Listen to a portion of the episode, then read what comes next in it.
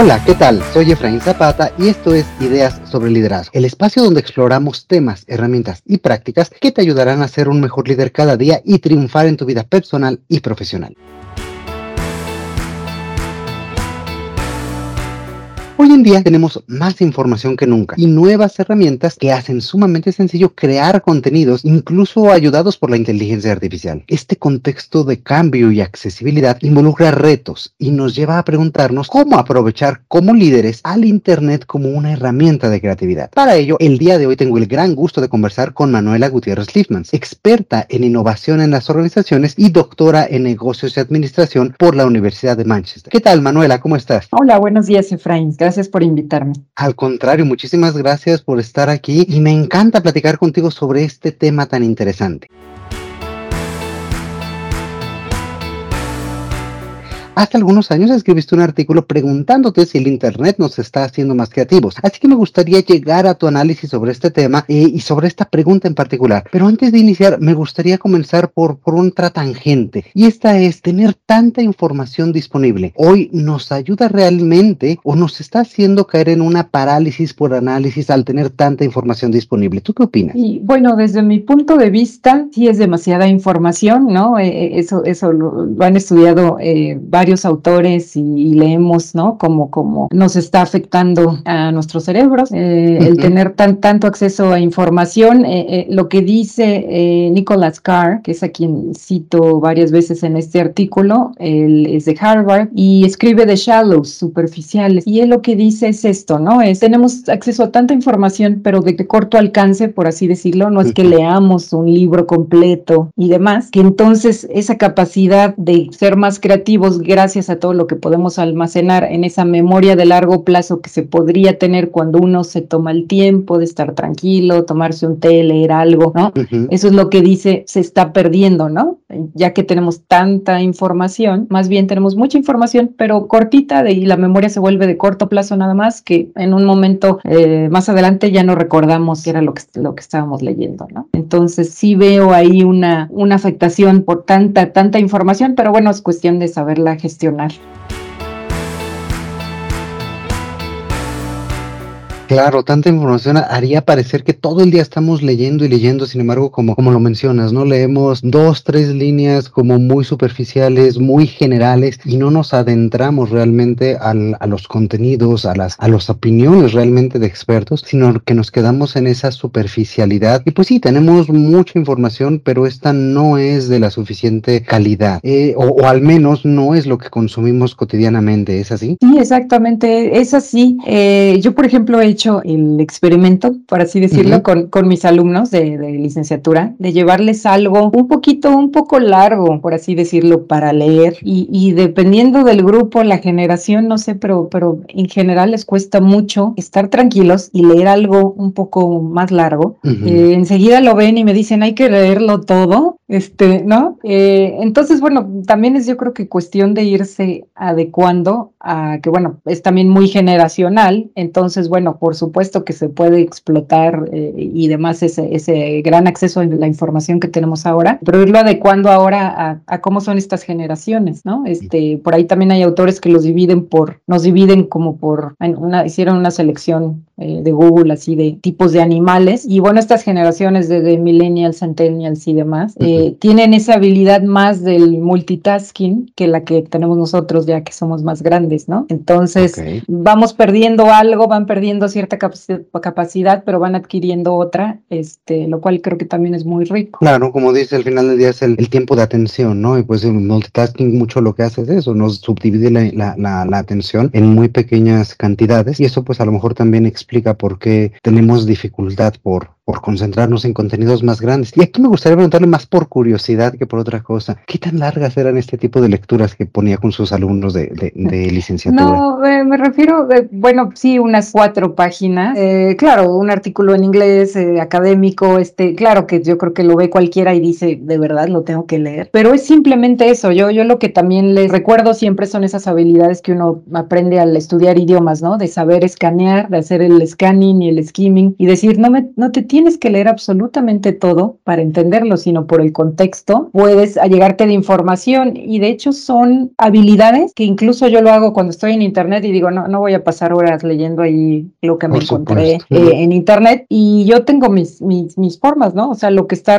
ahí y ya nos están ayudando los textos, creo que esto es algo que ha cambiado también desde inicios de internet, usan mucho lo que es el bold, ¿no? Esas, esas eh, palabras resaltadas, todo lo que está entre comillas, o sea, hay maneras eh, que uno se va haciendo experto en consumir información y decir, solamente me interesa lo más relevante, tengo poco tiempo. Y bueno, es lo mismo que yo les digo, ¿no? Los traigo al contexto de la clase, bueno, aplica eso a este artículo y te aseguro que sí puedes contestar las preguntas, ¿no? Por supuesto. Y aún así, cuatro páginas honestamente no se me hace tanto volumen de información. Yo, yo recuerdo cuando estaba estudiando, ya tiene algunos años, pero pues prácticamente era leer uno o dos capítulos de algún libro de texto de una clase a otra, ¿no? Este, y eso sí es este, pues más en volumen, ¿no? Por supuesto, hay técnicas, este, pero sí a lo mejor, bueno, también habla un poco de la generación como comentaba hace un momento, ¿verdad?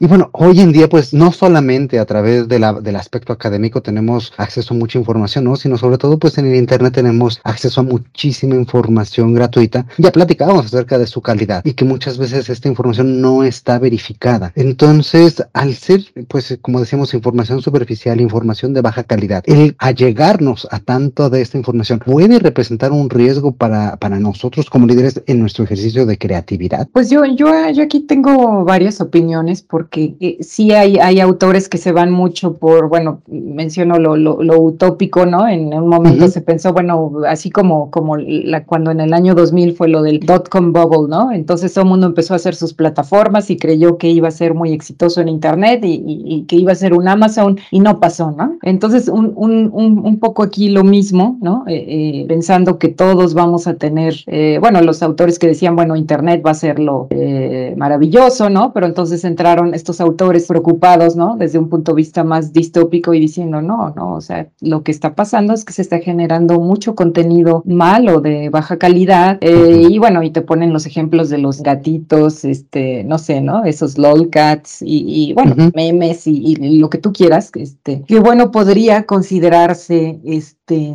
pues sí, contenido basura, podríamos decir, ¿no? Pero, pero aquí nuevamente eh, yo creo que esto va muy ligado a la regulación, o sea, ¿quién, ¿quién dice que es bueno y que es malo? ¿Quién puede decir que es de buena calidad, de mala calidad? Si Internet lo que hace es llegar a todo el público, ¿no? Bueno, todo, ahorita, a lo mejor más adelante platicamos, todo aquel que tiene el acceso a Internet, ¿no?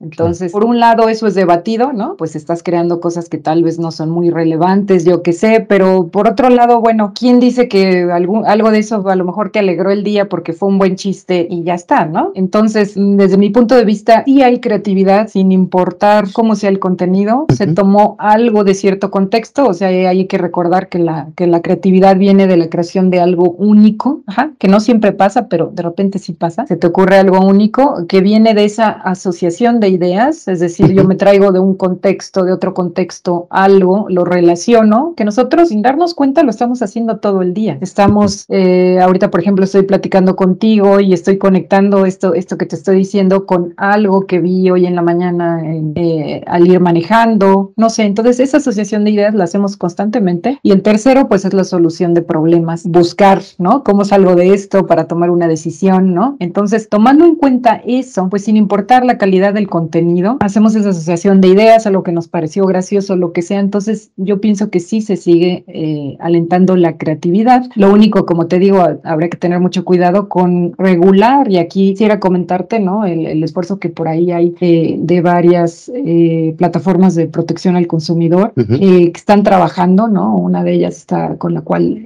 yo trabajo, es una ONG, y está por ahí muy activa tratando de que se regule, ¿no? lo que es eh, los influencers, ¿no? O sea, esa ley para influencers, es decir, yo no puedo ser cualquier persona que de repente hoy decidí que este, voy a transmitir algo, voy a hacer broadcasting de algo, eh, sin, sin acotarme a todos trabajamos bajo ciertos lineamientos, ¿no? O sea, yo no puedo dejar mi trabajo, simplemente irme sin avisar y, ¿no? O sea, porque sé que existe una ley en la cual me podría ir mal, ¿no? O sea, de, abandono de trabajo, por ejemplo, ¿no? Entonces, ¿por qué si nosotros, que somos trabajadores normales, por así así decir, ¿no? Nos regimos bajo una ley, porque un influencer no se va a regir también para una ley, eh, bajo una ley y decir, bueno, oye, puedes generar cierto tipo de contenido, pero otro no. Tu información tiene que ser real, tus promociones tienen que ser reales. Eh, y, si tú lo piensas, en la pandemia hubo este, mucha desinformación, hay muchos estudios muy interesantes de cómo con ese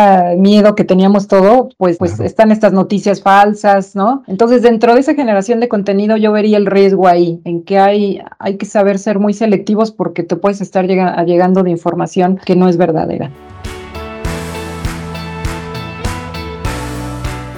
Y, yo creo, escuchándola, como que divido los contenidos en dos grandes grupos, ¿no? Por un lado, a lo mejor ese contenido, pues más de broma, de meme, de chiste, decía a lo mejor los, los gatitos, todo este tipo de cuestiones, que es cierto, a lo mejor no, no son de la calidad, pero pues también cumplen un propósito, un propósito de entretenimiento, otro tipo de, de, de cuestión, ¿no? A lo mejor esa es una creatividad más, más por diversión que por otra cosa, ¿no? Pero por otro lado está toda esta información que la utilizamos para crear cosas, ¿no? Que estamos investigando, que estamos buscando para resolver alguna situación, para encontrar información específica, para allegarnos de, de noticias, etcétera, ¿no? Y ahí es donde sí veo, sí veo cierto riesgo, ¿no? ¿Por qué? Porque pasa que pues nos quedamos a lo mejor en, en esta superficialidad y encontramos 20, 30 veces las mismos dos, tres parrafitos chiquitos, ¿no? Pero no hay oportunidad como de profundizar sin meternos como en artículos de investigación, libros de texto, temas mucho más profundos, relevantes y por lo mismo también pesados, ¿no? Eso creo que también genera una, una separación por un lado. Y por otro, pues también está el hecho de que esta, esta calidad de la información no está siendo verificada por alguien más, como era el caso, por ejemplo, con los periódicos. Los periódicos pues tienen todo su, este, pues su departamento de verificación, lo que ahora muy famosamente le llaman los fact-checking, ¿no? Pero pues todo ese tipo de, trabajo no es algo que se haga en, en Internet, yo diría en el 90 y muchos por ciento de los casos. ¿no? Sí, por un lado es, es, es, como la libertad de decir, porque antes cuando uno solamente veía la televisión, ¿no? El poder lo tenía este, la televisora, ¿no? O sea, ellos decidían qué veía yo. Así es. Ellos decían, esta es la información que te queremos dar y ya está. Entonces, por un lado tenemos esa libertad de decir, yo mismo genero el contenido, yo decido qué contenido de lo muchísimo, ¿no? Que hay en Internet. Entonces, está esa libertad, pero a la vez, exacto, al ser tan amplio, pues no viene acompañada de una regulación. O sea, si tú piensas en Wikipedia, pues ahí sí hay un proceso de alguien decide subir algo, pero hay alguien que edita, que, que revisa el contenido. Y bueno, hacer esto para todo lo que vemos en Internet este, sería pues no imposible, pero sí muy retador. Y sí, bueno, con unas regulaciones que son más a nivel país también, se podría decir que sí se puede subir y que no. Interesante, sobre todo viéndolo como, como esos retos de, de, legislación, ¿no? Como esos retos de qué tendríamos que hacer para que esto funcionara de una forma más, más homologada sin perder esta gran riqueza que está en el, en el acceso, ¿no? Que está en la posibilidad de todos crear, todos consumir, pero también pues guardando esas calidades y, y gestionando mejor qué tipo de información es la que nosotros podemos utilizar. Y ahí es donde entra pues la habilidad, ¿no? Lo que decía usted hace un momento, esa, esa habilidad para poder nosotros tener una información de mayor calidad, para nosotros poder rápidamente identificar qué cosas sí vale la pena, cuál es lo principal, cuál es lo fundamental y pues también ejercer esa habilidad crítica. Claro. Oye, y también esto, esto me parece que da pie a la generación de grupos con afinidades como cada vez más cerradas, incluso en ocasiones cada vez más radicales, ¿no? Y ante este escenario, ¿Internet realmente brinda esta diversidad o nos hace también, por los mismos algoritmos de redes sociales y demás, encontrar muy, muy, de una forma muy cerrada solamente lo que buscamos y generar como grupos con afinidades tan cerradas que pues nos estamos encasillando en, en burbujas de pensamiento cada vez más, más cerrado. ¿Has observado este tipo de, de situación en algún momento? Sí, sí, por supuesto. Eh, de hecho, ese es, es, uno de los riesgos, eh, yo creo que más grandes, ¿no? Porque, bueno, de hecho, si, si, si, si lo piensas, es como si yo tengo mi grupo de amigos y solo voy con ellos a tomar café, solo voy con ellos al Exacto. cine, lo que sea. Entonces, sí que bien, hablaremos de algo, cuestiones, pero si siempre estoy con el mismo grupo, que también lo hago en mis clases, ¿no? O sea, que dicen, yo quiero hacer trabajo trabajo de equipo, pero con mi amigo de siempre. Entonces digo, no, o sea, ábrete a que ahora te toca trabajar con alguien más, ¿no? Cuando llegues a un trabajo vas a trabajar con un desconocido, que a lo mejor es mucho más grande de edad que, o mucho más joven o, de un, viene de un contexto muy distinto. Y a lo mejor de, eh, de inicio dices, es más fácil ya con, con, con, mi amigo, ¿no? O el compañero que ya conozco. Pero cuando te das cuenta de la, igual, la, la, todo lo que puedes aprender de alguien que viene de un contexto distinto, entonces es cuando empiezas a valorarlo, ¿no? De hecho, hay, hay teorías que estos se llaman los, son los, los lazos fuertes y débiles. Entonces, donde está demostrado que uno aprende más de los lazos débiles. Es decir, si todo el tiempo estoy con mi esposo, con mis papás, con, no sé, eh, sí, claro, ¿no? Muy bien, mucha confianza, pero al final cae uno en lo mismo. En cambio, cuando, bueno, decido, yo que sé, ir a un, un, un evento de algo, ¿no? Una exposición de arte, lo que sea, ahí empiezo a platicar con alguien que, y ahí viene un aprendizaje, este, porque ese es el lazo débil, tal vez no voy a volver a ver a esa persona que viene el evento, ¿no? Pero ahí quedó un aprendizaje que precisamente volviendo a la creatividad, ahí aprendí yo algo de un contexto que difícilmente en mi, en mi círculo de siempre hubiera aprendido. Entonces, pasando esto a Internet, e, es lo que pasa, lo que tú dices, bueno, si yo entro a redes sociales y estoy solamente en cierta red social y en cierta comunidad, o sea, es, estoy transmitiendo, es este, estoy haciendo lo mismo, ¿no? Eh, me estoy llegando de solamente acepto a los amigos que me gustaría. Eh, entonces, nuevamente creo que es muy, muy ya de cada persona, ¿no? O sea, tú cómo lo quieres gestionar así, nada más. Y bueno, las redes sociales han trabajado mucho en esto, ¿no? O sea, te permiten tener tu grupo de amigos cercanos con los que quieres compartir algo. O sea, para el que sabe gestionarlo, nuevamente, quiero aclarar, ¿no? Eh, eh, y porque hay quien no, quien simplemente postea a todos, ¿no? Sin saber que hay amigos, hay conocidos, ¿no? Porque ciertas cosas las platico con amigos, ¿no? Con familia, ciertas cosas con conocidos nada más. Entonces hay esto, eh, pero bueno, eh, volviendo a la, riqueza de, lo, que uno encuentra, pues es eso, entre yo más cerrado esté, y bueno, ahorita yo estaba pensando en algo como Facebook o algo así, ¿no? Pero ya pensando en, otro tipo de redes sociales y pasamos a Twitter, eh, lo que está pasando es precisamente lo que tú dices de los algoritmos, ¿no? Yo sigo, tengo a ciertos institutos o personas a las que sigo, pero se va dando cuenta, por ejemplo, este, que yo, que yo, el, el sistema, que, que yo me detengo mucho al ver ciertos videos. ¿Qué pasa? Que yo, aunque yo tenía una diversidad y me siguen apareciendo, ¿no? Esa, esa, esa eh, esos seguidores, ¿no? Pero sí noto, por ejemplo, en cuanto al contenido de información, tal vez se empieza a espaciar. Y yo, por ejemplo, te voy a decir, sigo a la Secretaría de Cultura o algo así, sigo al Dalai Lama, este, pero me detengo mucho en videos de animales porque me, me entretienen mucho, ¿no? Me gustan mucho porque aparte son de unos contextos, pues que yo nunca voy a, difícilmente voy a poder ver una ballena, ¿sabes? Haciendo cosas espectaculares, ¿no? Entonces sí me doy cuenta de que el algoritmo, eso era antes era menos, pero entre más me detengo a ver esos videos de animales, cada vez me llena más y bueno, me, me gustan mucho, ¿no? Entonces lo sigo consumiendo, es el ciclo, entonces sigue el algoritmo mejorándose, mejorándose y cada vez son más videos de animales y digo, sí, está muy bien, estoy muy entretenida, y, pero entonces ya me va pasando como que eh, para abajo, ¿no? Que a lo mejor no vienen con tanta interactividad, no vienen con video, pues eh, la información cultural que te decía o el mensajito del Dalai Lama me va quedando ya más rezagado. Entonces, pues volviendo a esto de las comunidades, pues ¿qué pasa? Que va entendiendo el sistema que tú solamente quieres esto, quieres esto y te va a ir, te va a llegar de información solo sobre esa temática. Entonces, ahí es donde yo veo el riesgo, ahí es donde yo veo, pues si sabes gestionar bien, como yo decía, las redes o te metes, a, te metes a LinkedIn o no sé, a otras donde digas, bueno, estoy más abierto a, a leer sobre cualquier otra persona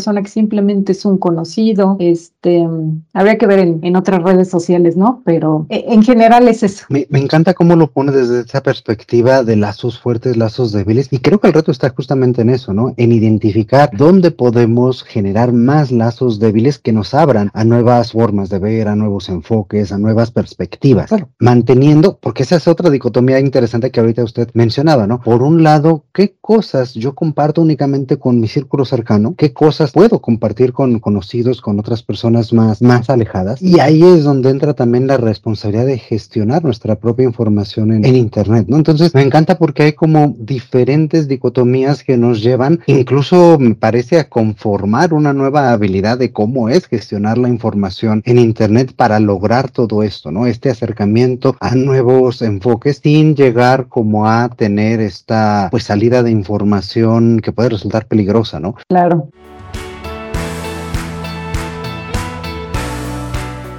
¿Qué pudiéramos hacer nosotros para, para justamente eso, ¿no? Para ampliar nuestros lazos débiles en Internet, para, para encontrar nuevas perspectivas, para, pues sí, para hacernos de más información que sí nos haga más creativos y que nos ayude a tener nuevas ideas. Pues ahí creo que es de personalidad, ¿no? Ya, ya depende, pero eh, yo creo que esa curiosidad por aprender y saber de, y esto también igual se lo digo en mis clases de innovación, este, eh, a mis alumnos siempre, sobre todo a los, más de, de, licenciatura, ¿no? O sea, de que lean, no sé, ¿no? Están estudiando alguna carrera de negocios, no sé, pero ¿por qué no leer algo de antropología? ¿Por qué no ir al museo a ver algo sobre eh, arte pop? Eh, no sé, o sea, abrirse a la diversidad de, de, de todo, ¿no? O sea, como al, cuando uno platica con un niño, este, y cuando, cuando voy al doctor, por ejemplo, este, bueno, de hecho ahorita tengo una pregunta al final eh, también para ti, porque me, me interesa, no sé, la cuestión de la comunicación, porque yo no estoy en eso, pero sí me da curiosidad saber sobre otras áreas, de hecho se me hace súper interesante. Entonces, yo creo que entre más abierto estés a eso, a cómo se modula la voz para hacer, cómo le hacen los tenores para impostar la voz o cosas así que no tienen nada que ver con mi carrera, este, yo creo que estar abiertos a tener esa curiosidad de manera natural hacen que, por ejemplo, yo vaya y busque un blog sobre canto, no sé. Entonces, eso es lo que les digo, siempre estén abiertos a todo, eh, busquen leer de lo que sea, ir a cualquier evento de lo que sea, porque eso, ¿no? Y, ahora pasándolo igual en línea, es yo no solamente voy a estar en ese grupo de, o que yo que sé, ¿no? O de TikTok donde sé que sale esto, pues qué bien, ¿no? Pero que eso no signifique que yo voy a dejar de meterme algún blog de contenido de algo por ahí muy distinto sobre nutrición, eh, que me podría ayudar. O sea, yo creo que más bien ahora es tanta la información eh, que no teníamos antes, o sea, que para hacer un trabajo de investigación uno tenía que ir a la hemeroteca y sacar el periódico físico. Y o sea lo, que costaba escribir algo ahora es es tanto que más bien es yo yo no le vería ahora la pues el pretexto no o sea para para llegarse de estos distintos porque distintos ámbitos de información ese es un universo inmenso que más bien te puedes perder. Yo más bien diría ya que escojas vayas escogiendo pues también por eso es que uno empieza a ser selectivo con lo que lee y usar esas técnicas que te decía porque entonces llega un momento en que es demasiado para el que es curioso. Y el que no, bueno, yo creo que se, se, se puede, eso también lo dicen los autores, la, la, lo que es la, la, creatividad y de la mano de la innovación, es una disciplina que se puede aprender. No es que yo sea más creativo que tú, sino que he desarrollado más esas habilidades de esas tres formas de, de, de creatividad que te comentaba antes. Excelente, pues me, me, quedo ahorita con esta parte, hay que desarrollar nuestra creatividad y para ello pues, seguir nuestra curiosidad y pues aprovecharlo como eso, como una herramienta, ¿no? Si hoy en día tenemos una pregunta completamente descontextualizada de, nuestra labor profesional, pues no quedarnos con la duda, sino buscarlo y a lo mejor allí en esos, eh, aunque sea en esa superficialidad, encontrar ciertas respuestas, encontrar alguna forma para nosotros también ver diferentes elementos y pues eso, no quedarnos con las preguntas, ¿verdad? Claro.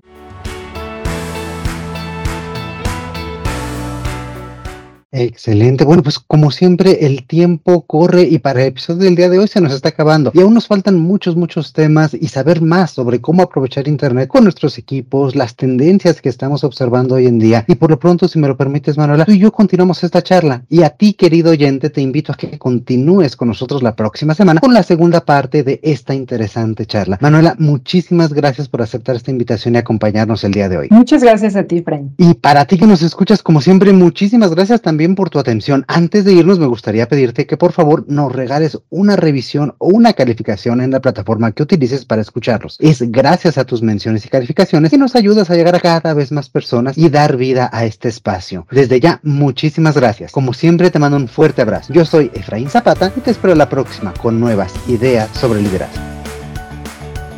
El contenido de este podcast es original de Ideas sobre Liderazgo. La conducción y coordinación general están a cargo de Efraín Zapata. Agradecemos la participación en este episodio de María Manuela Gutiérrez Lefmans. La producción es realizada por Edgardo Bustamante. Ideas sobre Liderazgo es una comunidad orientada a mejorar las prácticas de liderazgo y desarrollo de las personas y sus organizaciones.